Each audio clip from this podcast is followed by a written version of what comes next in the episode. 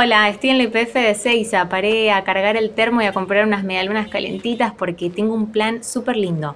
Voy a pasarme unos días recorriendo castillos por toda la provincia. Arranco por la estancia Villa María que está acá cerquita y que construyó Bustillo en los años 20. Después te cuento.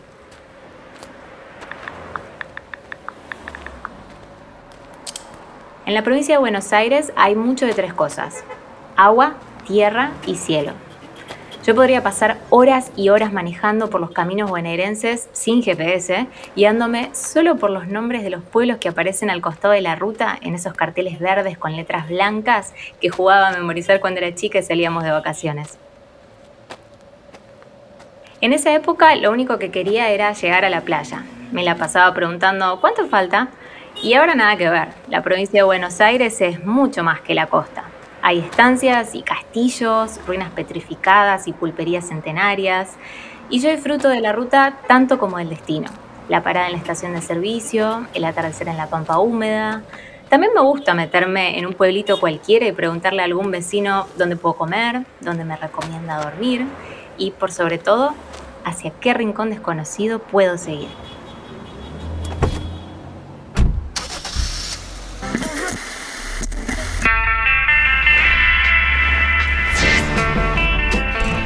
¿Hay algo más lindo que viajar? Para mí, recorrer Buenos Aires no es solo mi trabajo, también es mi pasión. Hace unos años decidí cambiar mi vida y hoy me dedico a redescubrir la ciudad como si fuera una turista que la visita por primera vez. Los viajes son los lugares que conocemos, pero también son las personas con las que nos cruzamos. Y tanto en las grandes ciudades como en las rutas más desiertas, donde hay una historia, hay un IPF.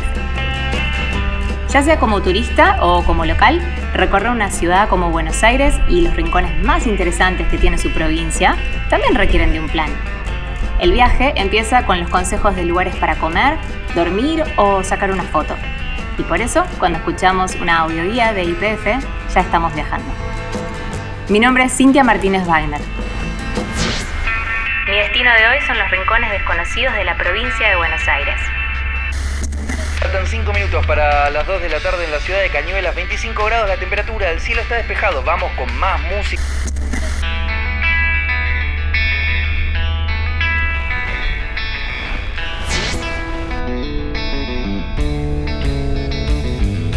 En Buenos Aires cuando tengo ganas de sentirme en un cuento me voy al Museo de Arte Decorativo y me pierdo ahí unas horas en la antigua mansión de la familia de Razuriz.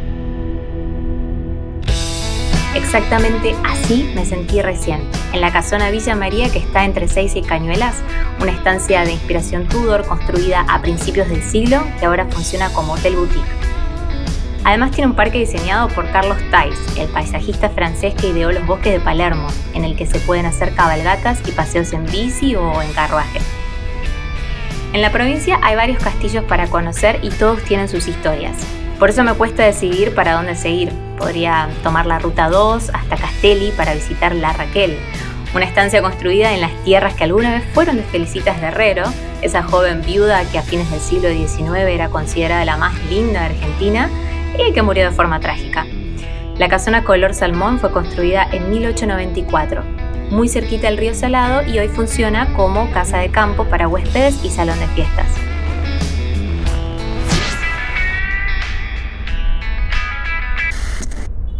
Podría agarrar la ruta 205 hasta el kilómetro 114 para conocer la Candelaria, un castillo increíble cerca de Lobos, donde para hospedarme puedo elegir entre una habitación bien francesa o una más colonial.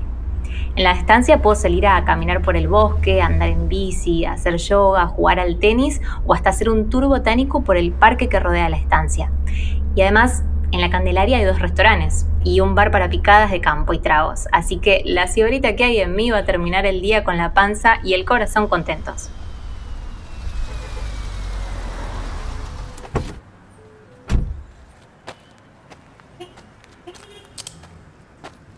Hola Leandro, ¿cómo estás? ¿Nos vemos en la pulpería?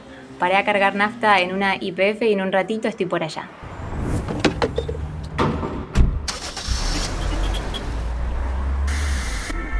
hubo redistribución. Libre de transpiración.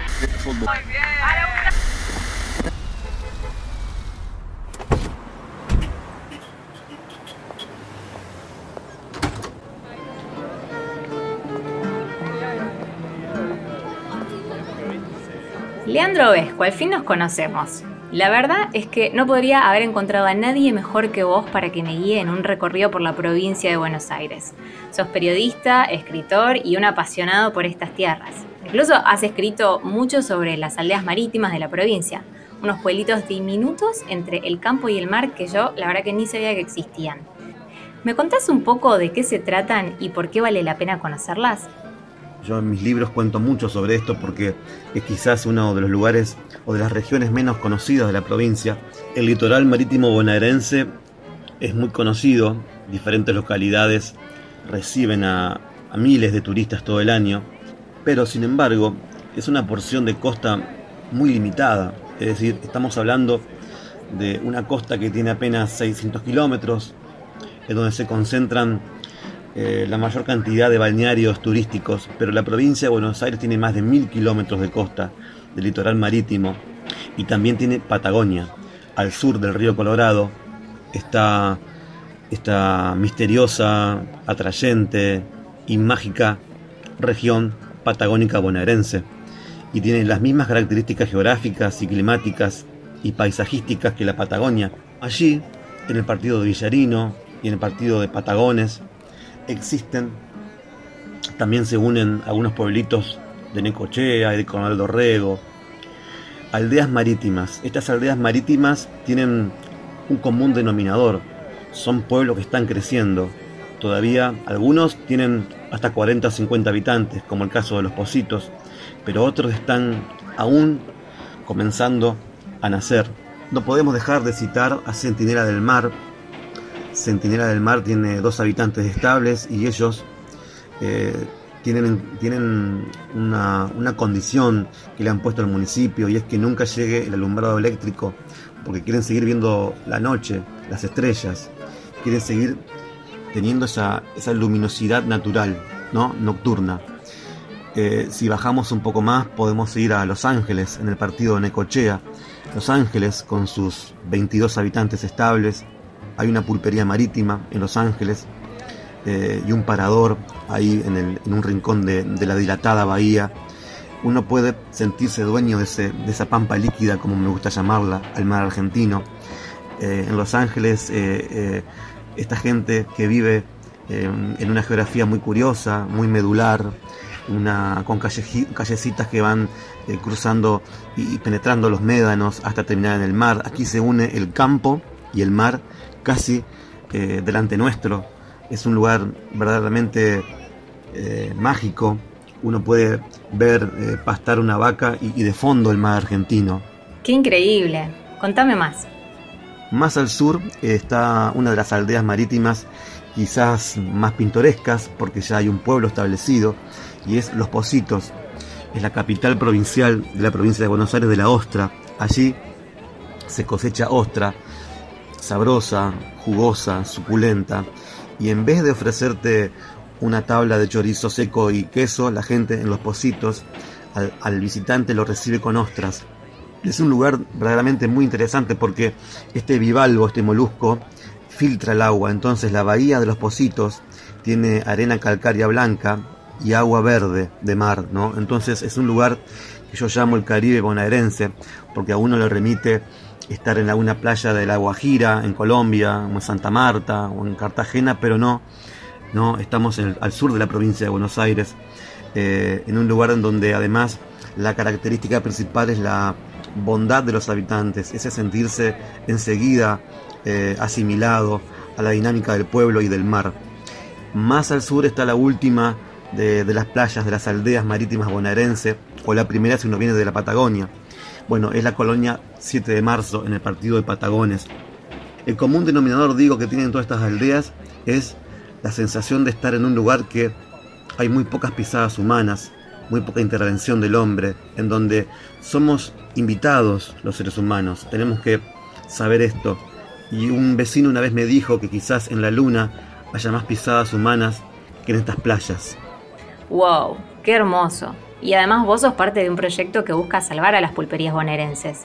¿Qué significan para vos las pulperías y qué es lo que encontramos ahí? Bueno, en las pulperías encontramos la identidad del bonaerense, la identidad también nacional. Acá se mezcla y no hay fronteras.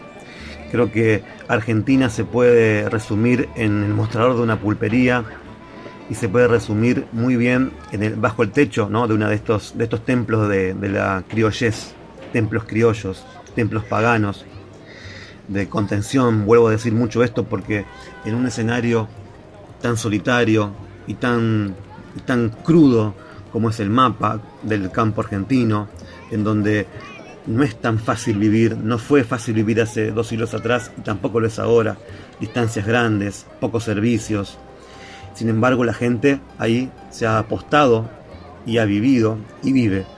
Las pulperías entonces resumen el espíritu de todo un país en sus botellas, estanterías, en, sus mesas gastadas por las décadas y décadas de tanta alegría, frustración, tristeza, bronca, esperanza. Bueno, todo eso se ha concentrado en esas paredes, en las estanterías, y uno puede permitirse ser testigo de eso aún. Por eso son, es tan importante eh, incluir a las pulperías dentro de nuestros viajes, porque estamos viendo una puerta, una rendija por donde se escapa el tiempo y por donde podemos ver cómo fue nuestro país, y esa energía la podemos recibir en un apretón de manos con el pulpero, tomando un aperitivo y charlando con un gaucho. Hay lugares que para mí son imprescindibles como la pulpería de Cacho en Mercedes. La pulpería de Cacho está abierta desde el año 1830 y quizás resume el espíritu pionero que tenían las pulperías en aquel entonces. Tal cual. Las pulperías son lugares donde se detiene el tiempo. Y hablando de aperitivos, Leandro, ¿nos pedimos un vermú? Total, yo estoy en un hotelito acá cerca y no vuelvo a la ruta hasta mañana que arranco para Epecuén.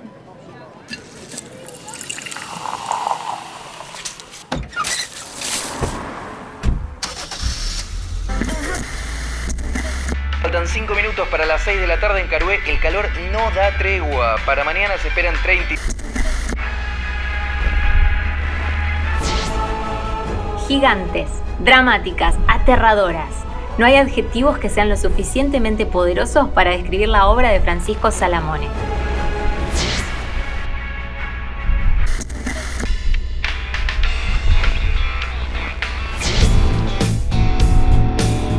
El arquitecto de las Pampas, como algunos lo llamaban, dejó en la provincia de Buenos Aires un puñado de monumentos que mezclan futurismo y art déco y que se levantan en el medio de la llanura como monstruos de cemento gris.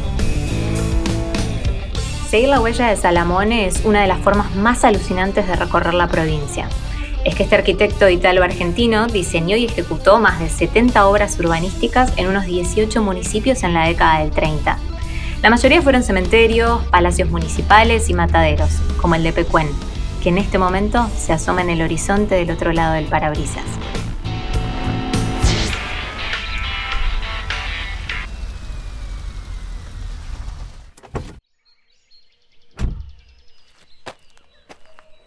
Después de charlar con Leandro sobre la Buenos Aires desconocida, tenía que venir hasta acá.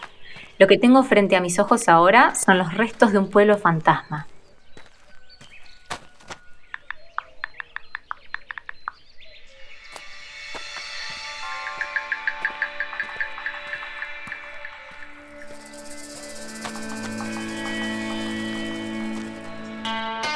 Matadero dejó de funcionar en 1985 cuando Villa Epecuén quedó sumergida bajo el agua de la laguna. Hasta ese momento, Epecuén había sido un balneario famoso en todo el país por las propiedades medicinales de sus aguas, que por su salinidad se parecen a las del Mar Muerto. La inundación tapó al pueblo durante 20 años y cuando el agua bajó dejó un paisaje de película de ciencia ficción, con árboles blanqueados por la sal y eternamente pelados, y los restos corroídos de las casas, hoteles y negocios de la villa balnearia al descubierto. Es un lugar alucinante para caminar durante horas, cámara en mano, quedarse hasta el atardecer y después volver en auto hasta Carhué, la ciudad cabecera del municipio, para visitar unos días el Parque Termal y Lúdico Mar de Pecuén. El parque es un emprendimiento de un grupo de hoteleros que perdió todo con la inundación y que ahora pudieron cumplir el sueño de volver a trabajar con las aguas hipersaladas del lago. Es un lugar ideal para relajarse, desenchufarse del teléfono y las redes y hacer un poco de turismo termal en este lugar único en el país. Así que si por unos días no me encuentran en las redes, ya saben dónde estoy.